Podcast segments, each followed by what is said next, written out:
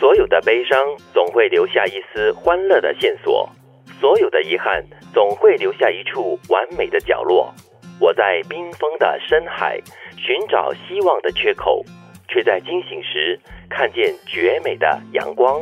这吉米讲的这句话，其实是说绝处逢生，或者是柳暗花明又一村，就是我们在绝境里面哈，不要就是那么单一的感觉绝望，而应该要存有一丝的希望，那才会看到光明。对，其实有些人哈，他们在生命当中呢，不断的在寻求所谓的完美，嗯，就是我每一天的计划一定要是按照我的想象进行的，我的人应该要是怎么样的，我才可以达至成功，我要怎么样怎么样才可以怎么样怎么样，他不能够容许自己的人生或自己的。任何一方面有任何的缺口，对，嗯，有一句话叫物极必反嘛，什么东西来到了极端哈，它总会有一个反效果。嗯，当然，如果正面的来看的话，在绝望在最低谷的时候，最终还是会有这个希望的存在嘛，有起有落了，你不会永远就是在低谷中的。是，七米的这句话其实是一个很好的提醒了。很多时候我们在悲伤的时候呢，就会越陷越深，你会在里面钻牛角尖，跳不出来。所以这句。话呢，就是作为一个很好的提醒，一个很温馨、很正向的一个提醒，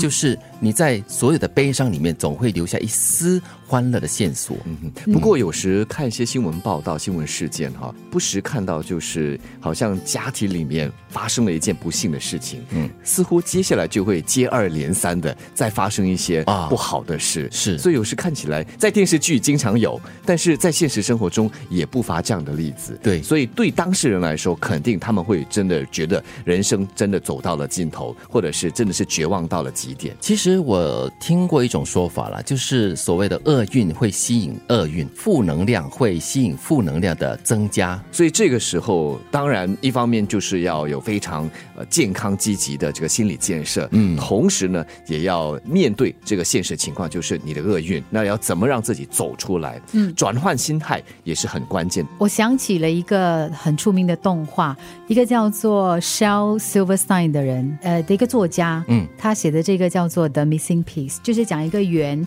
一个完整的圆圈，跟一个缺了一角的那个圆圈，他们的那个经历，就是因为你很圆满，所以呢，你可能在滚动的时候你滚得很快，嗯嗯嗯，但是因为你有个缺口，其实，在那个那个道路上呢，你其实比他看到更多，享受了更多美丽的景色。哎，这是另外一种很不同的视觉哈，嗯嗯哼，所以也就。是说，比方说一个失明的人，虽然他失去了视觉，但是他其他的五官、其他的的感官更加的灵敏啊，比如说触觉啦，对啊，让他对这个世界的这个体会更强烈、更不一样。所以不要只是看到自己缺少的那一块，其实有的时候你在经历一些事情的时候呢，如果你你一下子让自己就是觉得说，哦，我就是这样了，我完蛋了，有这样的一种太极端、太负面的一种能量在你的心中盘旋的话呢，你大概真的会一直往下。下沉是的，